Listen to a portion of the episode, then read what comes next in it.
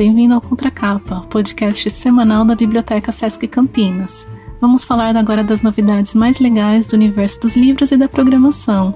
Eu sou Solange Rocha, bibliotecária, e hoje, no dia 13 de agosto, vamos iniciar mais uma jornada sobre esse universo. Vamos lá?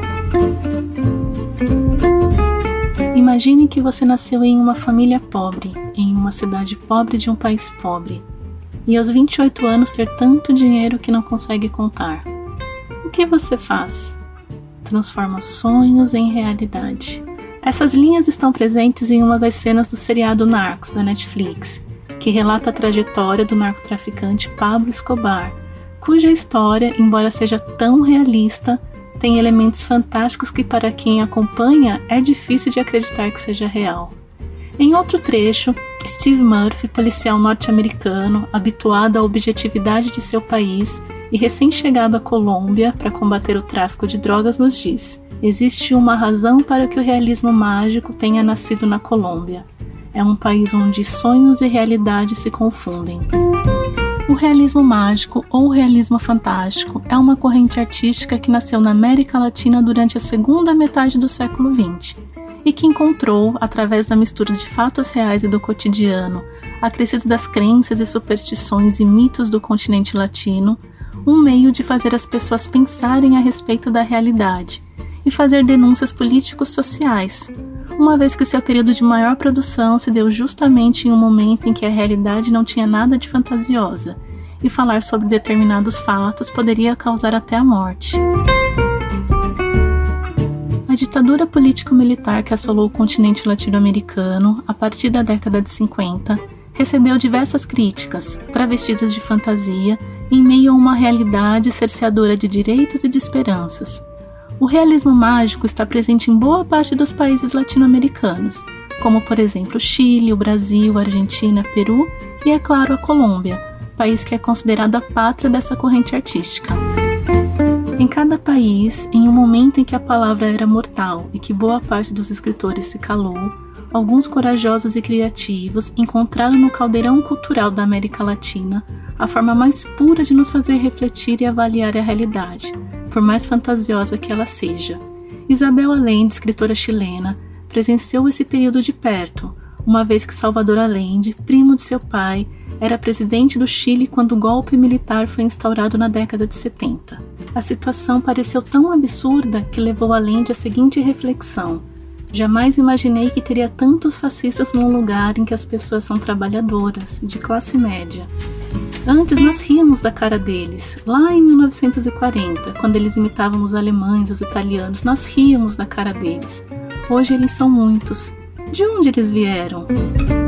Permeada por um universo de fatos que para o leitor são impossíveis de serem reais, mas que para os personagens imersos nesse universo é tão normal, a literatura, fruto do realismo mágico, tem esse potencial de nos causar estranheza e até uma descrença sobre seu universo, já que não estamos habituados a presenciar cenas, como a de uma jovem senhora que, ao estender sua roupa no varal, é elevada aos céus, como acontece em Cem Anos de Solidão, livro considerado o mais importante dessa forma de escrita.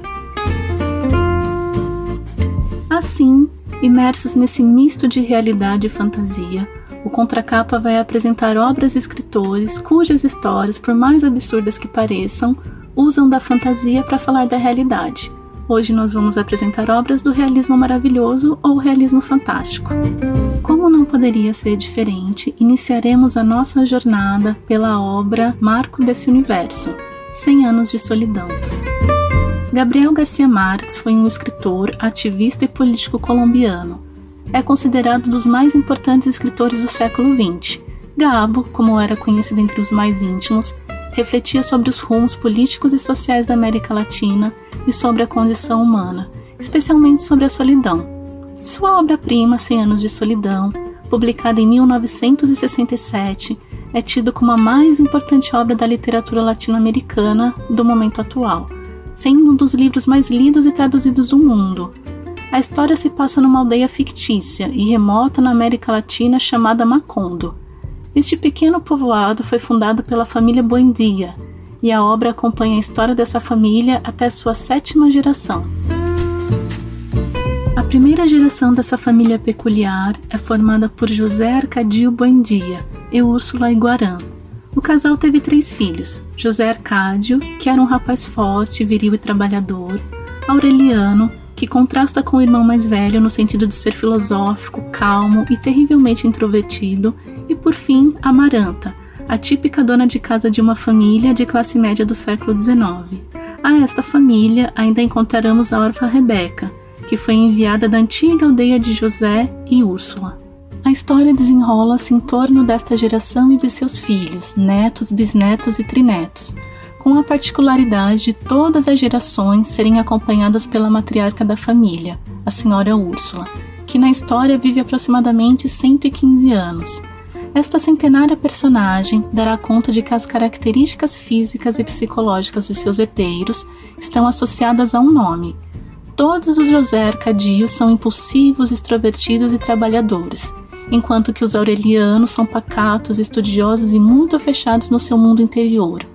Os aurelianos terão ao longo do livro a missão de desvendar os misteriosos pergaminhos de Melquíades, o cigano, que foi amigo de José Bondia. Estes pergaminhos encerram em si a história dramática dessa família e apenas serão decifradas quando o último da linhagem estiver às portas da morte. Situações como a de mortos que ressuscitam e as pestes de insônia e esquecimento que acometem a população são apenas alguns exemplos das fantasias que estão presentes nessa obra. Em A Casa dos Espíritos de Isabel Allende, outra obra grandiosa do realismo mágico, encontramos o seguinte contexto. Em alguns momentos tenho a impressão de que já vivi isto e que já escrevi estas mesmas palavras, mas compreendo que não sou eu, mas outra mulher que anotou em seus cadernos para que eu deles me serviço. Escrevo, ela escreveu, que a memória é frágil e o transcurso de uma vida muito breve e que tudo acontece tão depressa que não conseguimos ver a relação entre os acontecimentos. Não podemos medir a consequência dos atos. Acreditamos na ficção do tempo, no presente, no passado e no futuro. Mas também pode ser que tudo aconteça simultaneamente, como diziam as três irmãs Mora, que eram capazes de ver no espaço os espíritos de todas as épocas. Por isso, minha avó Clara escrevia em seus cadernos para ver as coisas em sua dimensão real e driblar a sua péssima memória. É a partir das vozes de três gerações de mulheres da família Trueba que a Casa dos Espíritos é construída. O livro é o primeiro e mais famoso romance da escritora chilena Isabel Allende e foi lançado originalmente em 1982 na cidade de Buenos Aires. A narrativa é centrada na vida desta família e acompanha três de suas gerações por meio de personagens femininas que encarnam o lugar da mãe, da filha e da neta, percorrendo quase todo o século XX. O drama se passa em um país sem nome fictício, porém com propositais e explícitas semelhanças com o Chile, especialmente com sua composição socioeconômica e convulsões políticas e sociais, como o latifúndio e o golpe militar de 1973. Além disso, a escritora se baseou na história de sua própria família, a qual adicionou acontecimentos e personagens fictícios que dão grande riqueza e dramaticidade à história são três protagonistas, três gerações de mulheres que são a base para o acompanhamento da narrativa, todas com vidas difíceis e acontecimentos marcantes e traumáticos. Clara, a Clara Evidente, sua filha Blanca e a neta Alba, que na história é o alter ego da própria Isabel. Essas mulheres femininas e fortes enfrentam com coragem as paixões, os dramas familiares e os acontecimentos turbulentos de sua época analisar o texto, podemos atribuir o seguinte significado à história de Allende. A narrativa percorre todo o passado, presente e futuro da América Latina, sua identidade enquanto continente e características de seu povo.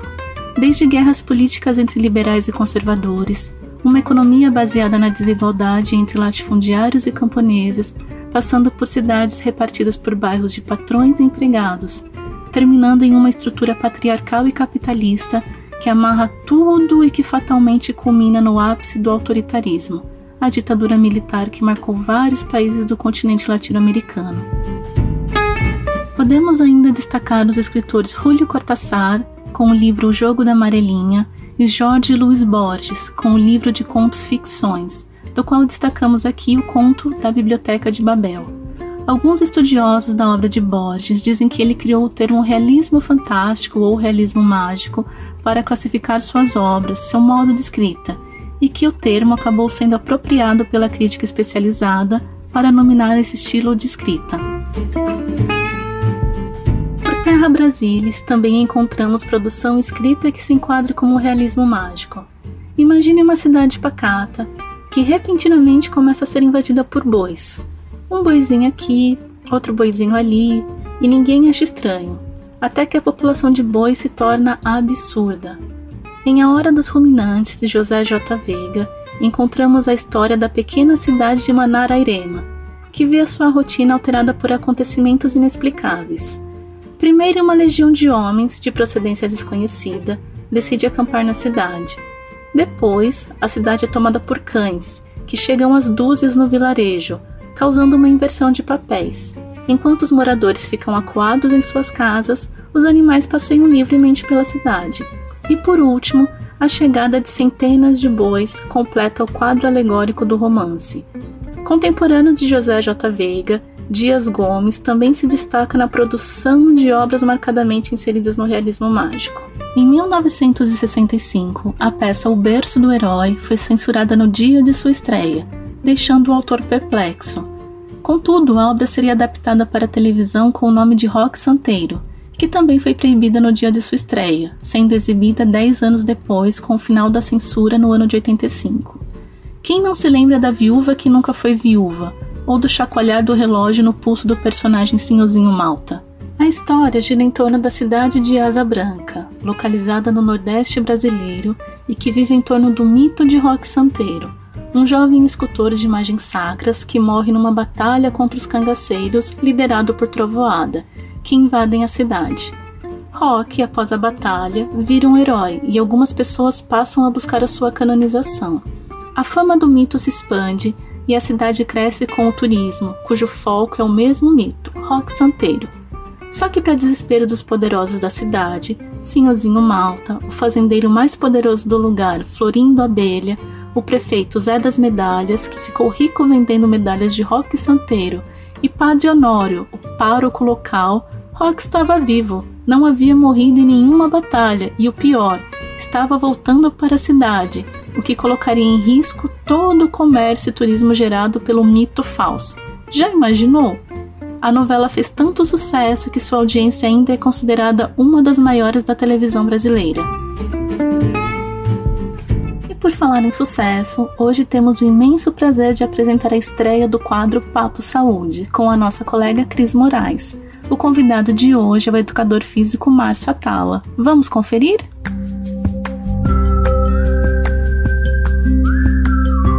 Olá, bem-vindos ao Papo Saúde. Eu sou a Cris Moraes, monitora de esportes do SESC Campinas.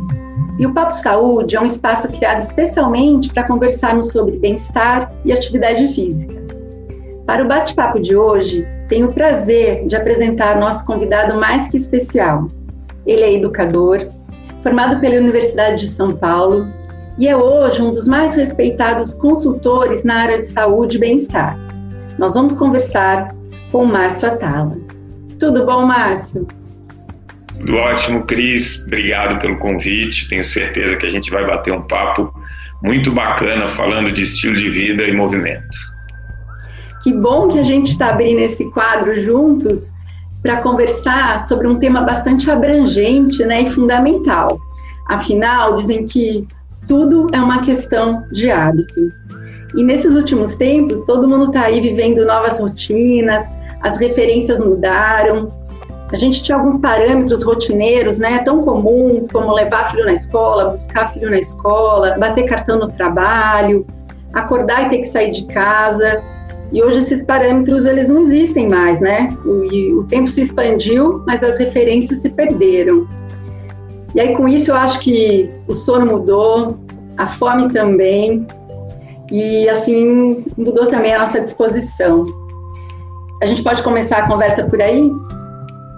Ah, eu acho que sim, né? É, o, o, nosso, o nosso cérebro ele é a máquina mais eficiente em poupar energia. Né? Então, se a gente pega a evolução de toda a espécie, é, a gente sempre teve que ser muito eficiente em poupar energia. Então, cerca de 80, 90% de tudo que a gente faz ao longo do dia, ele é automatizado, que é a maneira que o cérebro tem de gastar muito menos energia. Tudo que você tem um aprendizado, que você tem que decidir, você gasta muita energia. Então, a gente está acostumado a, a, a, a se balizar, a ter parâmetros com as coisas que a gente repete diariamente, que é o nosso estilo de vida e de repente isso foi mudado.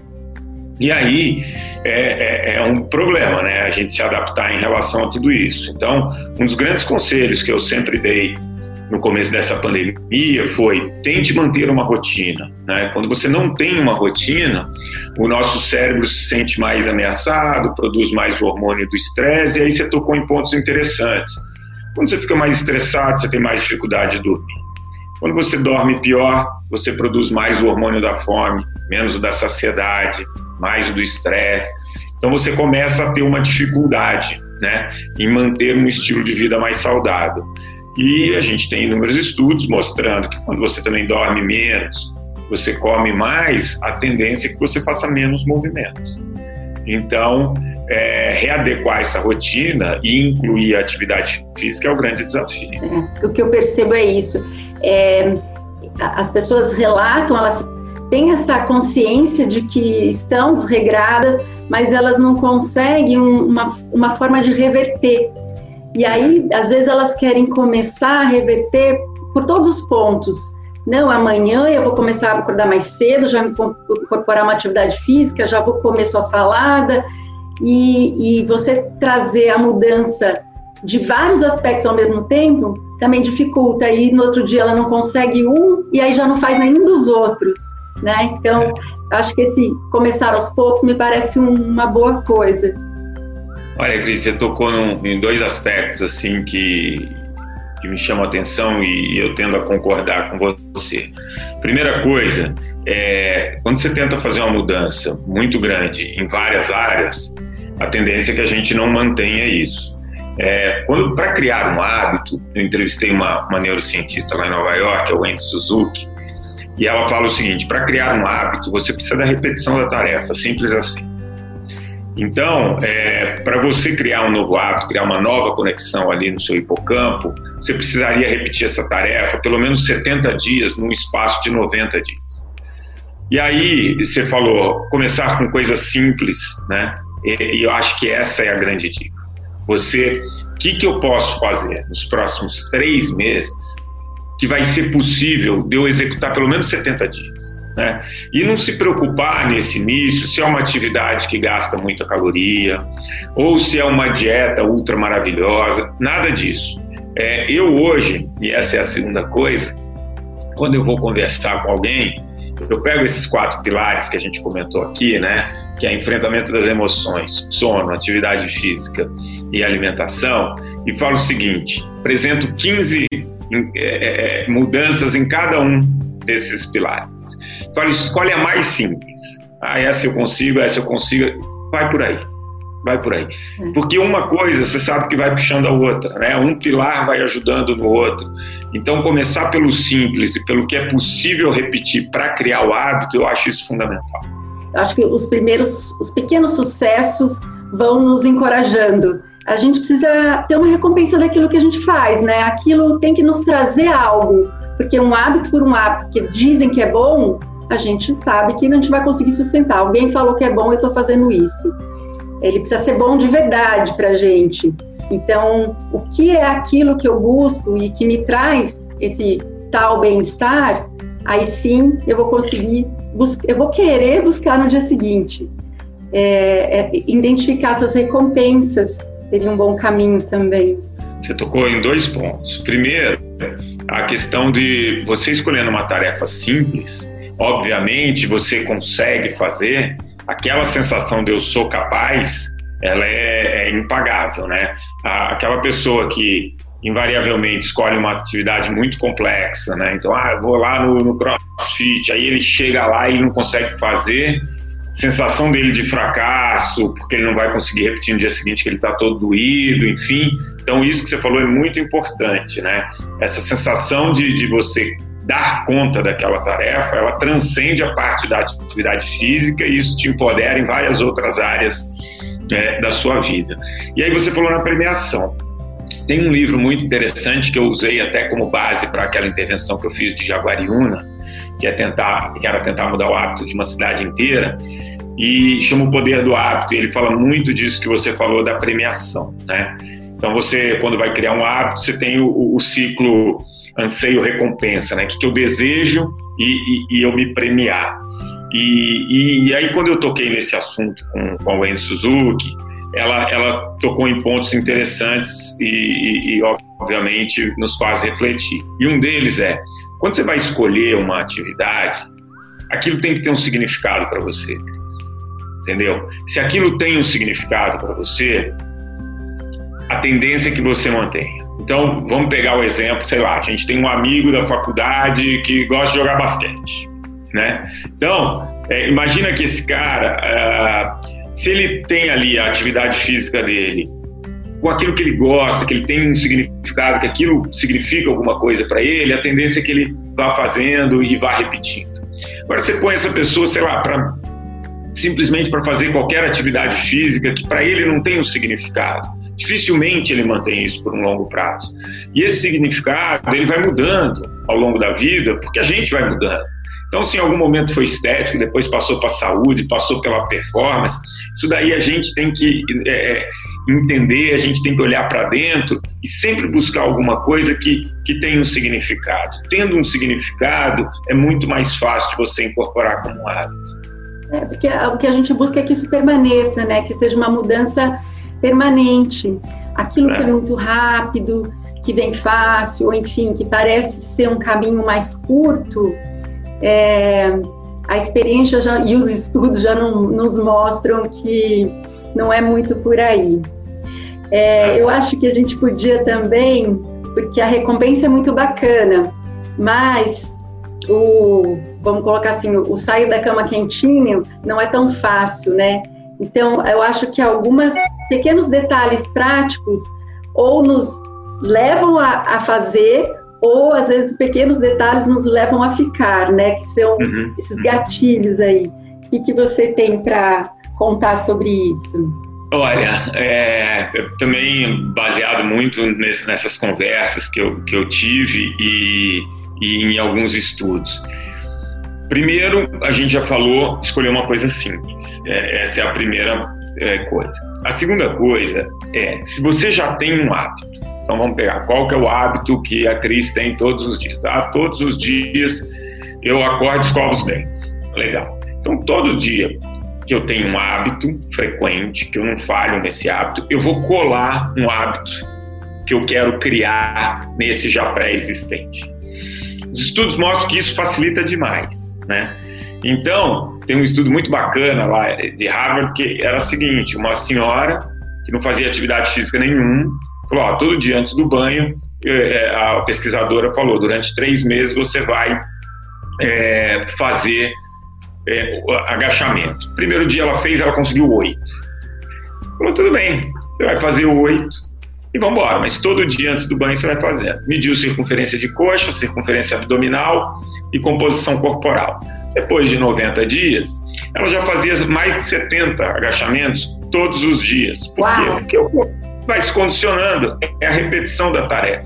Mediram a coxa dela, obviamente ganhou massa muscular, perdeu circunferência abdominal, mudou composição corporal. Uma coisa muito simples que ela incorporou num hábito já existente. Então, tentar, você, você, quando começou esse nosso bate-papo, você falou, pô, a gente tinha os hábitos, vai buscar criança no colégio, né? Então, a gente tem uma rotinazinha. E se a gente consegue colar um hábito novo num já pré-existente, tendência é que a gente consiga mais sucesso. E acho que a terceira dica, a gente comentou um pouquinho também, se isso tiver algum significado para você e você tiver algum tipo de prazer na escolha da atividade, tudo fica mais fácil. Então, deixar, deixar aquele, a roupinha preparada, o tênis ali do lado, já, já demonstra também sua predisposição de querer mudar, né? E de querer fazer. É, você já deixar a coisa preparada, isso já é meio caminho, né? Então você já sente na responsabilidade, pô, já preparei tudo direitinho, agora é só ir. E eu lembro que, que nessa conversa, a Wendy Suzuki perguntou para mim: você não faz todos os dias? Eu falei, ah, eu faço. Ela falou, você pensa para fazer? Eu falei, não. Ela falou, porque já está automatizado. Ela falou, nem sempre você vai animado. Eu falei, não, tem um monte de dia que eu vou meio desanimadão. Ela falou, então, mas é isso, virou um hábito. O grande desafio, acho que nós, Cris, da área de, de atividade física, é, nunca foi tão falado da importância do movimento, né? Por conta dessa pandemia, a gente vê que quem é fisicamente ativo sofre menos, ninguém sabe ainda direito o porquê, mas é, as pessoas fisicamente ativas têm passado é, um pouco mais de facilidade nesse momento, né?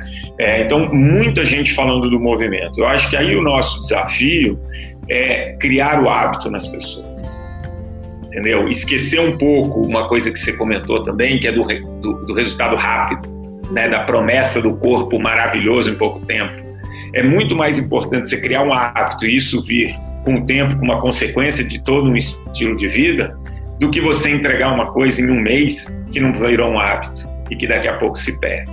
Eu acho que esse é um desafio da nossa classe. Perfeito. Que bom. É, e eu acho que entrou direitinho esse assunto, porque na verdade é, essa, essa disposição ela também vai das atitudes da gente fazer e da gente buscar informações. E a gente espera muito que o Papo Saúde seja esse lugar. E hoje a gente fez esse preparo para que as pessoas que estão escutando a gente é, estejam prontas para o próximo, próximo episódio que vem a seguir. Então, te agradeço muito, foi um prazer mesmo. É, você vai ser sempre bem-vindo aqui no SESC, você sabe disso, e que a gente possa se encontrar e trocar mais. Bom, eu que agradeço a oportunidade não só desse papo, mas de conversar com uma pessoa que eu compartilhei momentos da faculdade. Então, é, é, é duplamente prazeroso. Então, obrigado pelo papo e sempre que precisarem, eu estou aqui. E é isso aí, gente. Esse foi o nosso Papo Saúde de hoje. A gente se encontra no próximo episódio. Até lá! Por hoje é só, pessoal. Aproveitem todas as nossas dicas, curtam as dicas do Papo Saúde e na próxima quinta estaremos aqui para falar mais sobre livros e cultura no Sesc Campinas. Até lá!